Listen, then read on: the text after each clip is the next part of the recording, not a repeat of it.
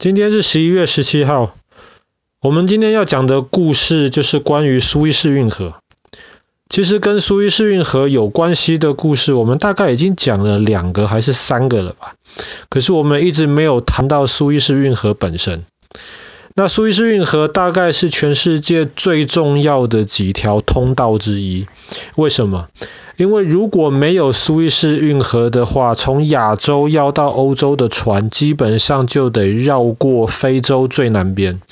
那么这样子的话，要走很长一段路。可是苏伊士运河总长大概一百六十几公里吧。你如果走苏伊士运河这一百六十几公里的话，你的船就可以不用绕那七千公里的好望角那条航程。比一比，七千公里跟一百六十几公里，这个是非常非常大的差别。所以基本上，绝大多数的船要走这条航线的时候，都会选择通过苏伊士运河。那苏伊士运河其实是在一八六九年的时候，在一八六九年的今天十一月十七号完工的。但是其实大概在离现在可能四千多年之前，其实苏伊士这个地方就已经有运河了。在很久很久以前的埃及法老王的时代，他们其实就已经在今天苏伊士运河的这条路线上面盖了一条最原始的运河。只是那条运河不是像今天苏。直着北边是接通地中海，南边是接通红海。那个时候法老王盖苏伊士运河主要是横着走，它的目的其实主要是能够透过啊苏伊士运河中间有一个湖泊叫做大苦湖，能够透过大苦湖，能够把红海跟尼罗河能够接起来。那为什么叫做大苦湖呢？是因为在没有盖好苏伊士运河之前，其实那个地方它是呃咸水的一个湖泊，就有点像是以色列的死海一样。但是因为那个地方其实没有太多的水源灌进去，但是那里很热嘛，所以水蒸发的很快，所以那个水里面的盐分就越来越高，去喝的话会觉得那个水很苦，所以叫做大苦湖。当然，后来当时法老王盖了这条最原始的苏伊士运河之后，其实大苦湖因为就通了尼罗河跟红海了，所以慢慢里面的那个水就没有那么咸。可是后来当时法老王盖的那条苏伊士运河，在埃及慢慢衰弱了之后，其实都没有去定期去清理，因为那个地方旁边是沙漠嘛。你没有去清理的话，其实那个运河就很容易堆积，所以慢慢就不见了。那那个大苦湖又开始水变得越来越咸，越来越苦。那后来是一直到拿破仑时代，当时拿破仑有一阵子是占领埃及。那我们之前讲过罗塞塔石碑的时候，其实就讲过当时拿破仑占领的埃及的事情。在拿破仑时代，他为了要打通地中海。跟印度之间的通道，其实拿破仑当时就想要把以前埃及挖的那一条水道的那条呃苏伊士运河能够重新挖通。可是当时拿破仑请他手下的一些科学家帮他去做研究的时候，当时科学家认为红海的那个海平面的位置其实比地中海高，所以当时的科学家是认为说非常非常困难。盖一条这么长的运河，这样子的话，那个运河是需要走那个船闸。船闸你看过？比方说，有时候河高跟河低的地方，那么你就可以透过那个船闸，可以说让船这样子爬楼梯爬上去，一节一节爬上去。像巴拿马运河其实就有用到很多船闸，但是当时。盖苏伊士运河的时候，其实那个时候已经有船闸的技术了，但是因为要花太多太多钱，所以后来拿破仑他就决定就是先不要盖苏伊士运河。那一直是到拿破仑之后，十九世纪的时候，他们才法国人又开始想说，不如就这样子吧。如果真的是能够盖这条航线的话，虽然需要花很多钱，可是你可以。人家船要通过运河，你就跟人家收这个像是过路费这个样子，所以你就可以把这些钱赚回来。所以后来又隔了几十年，那些科学家在重新的测量的时候，发现，哎，其实之前拿破仑测量错了，其实红海跟地中海的水位是差不多的，所以在那个时候才决定说啊，要开始盖这个呃苏伊士运河。然后当时法国政府跟当时的埃及政府就一起成立了一间公司，就是苏伊士运河公司，然后用那个公司筹钱，开始盖了这一条运河。然后我们刚刚讲过，在一八六九年的今天，十一月十七号，运河正式通车，呃，通船。可是运河盖完之后没有多久，埃及政府没钱。所以后来埃及政府就只能想办法把苏伊士运河公司它的那一部分的拥有权卖掉。那个时候英国政府就非常非常想要这条运河，为什么？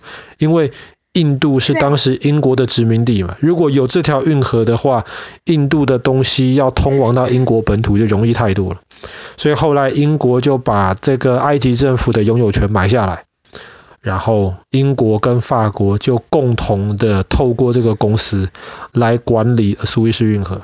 那每年通过的船，他们可以收到非常非常多的钱。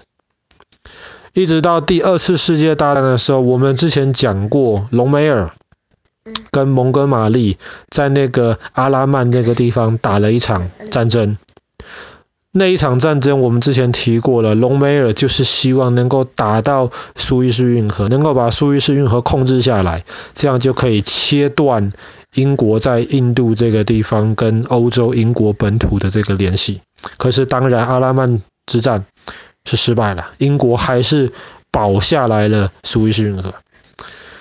可是苏伊士运河还是赚非常非常多钱呢、啊，这间公司每年赚的钱让埃及政府眼红啊。为什么？虽然在一百多年前，他之前的埃及政府把这个公司的股权卖掉了，但是后来埃及的的那个呃总统，他就觉得这个运河的是在我们埃及的土地上，可是我们没有办法管这个运河，我们没有办法从中间收钱，是一件很不合理的事情。所以这个我们讲过，当时埃及的总统纳赛尔，他不就把苏伊士运河抢回来。然后就变成了苏伊士运河危机。那个时候我们讲过了，就是第二次中东战争，英国、法国加上以色列，就透过这个机会要去打埃及。可是后来美国、苏联都反对，那么英国、法国、以色列最后就只能撤退。这个是发生在六零年代的事情。那后来我们又讲过了，七零年代的时候又发生过一次埃及跟以色列的战争——赎罪日之战。那一次呢，如果你还记得的话，埃及的部队就跨过了苏伊士运河，然后就攻击当时以色列占领的西奈半岛。所以苏伊士运河其实一直都是一个大家在争夺的一个地方，因为这个地方实在是太重要。那今年几个月之前，其实苏伊士运河又再一次的。出现在全世界的新闻媒体当中。一个船卡住了。没错，这是在今年三月的事情。那个时候有一艘船，很大很大的货轮。那艘船大概长快四百公尺，宽大概五十几公尺。其实苏伊士运河最窄的地方大概有三百公尺宽。然后苏伊士运河规定，呃，船最多。只能七十公尺左右这么宽，这样还可以使用苏伊士运河。超过七十公尺，你就不可以走苏伊士运河了，你就要走呃好望角。所以当时这一艘船五十几公尺，它是符合规定的，可以走苏伊士运河。可是当它走到最窄的那一段的时候，忽然沙漠中来了一阵大风。然后那个船的船长当时操作又有一点问题，所以那艘船一下子就垮，前头就撞到了苏伊士运河的一边，然后就搁浅了。搁浅还不是问题，如果那个船可以让它就靠边搁浅的话，三百公尺减掉它的五十几公尺，你还有两百四十、两百五五十公尺可以让后面的船过去。可是那艘船搁浅了之后，因为风的关系，正好它就横过来了，四百公尺的船就把那三百公尺苏伊士运河的水道给挡住，然后后面排了一百多艘船啊。这一百多艘船，其实很多都是进到运河里面的，或是很多就是还在红海里面，还没有进到运河，不过就在那边排队，接下来就全部被卡住。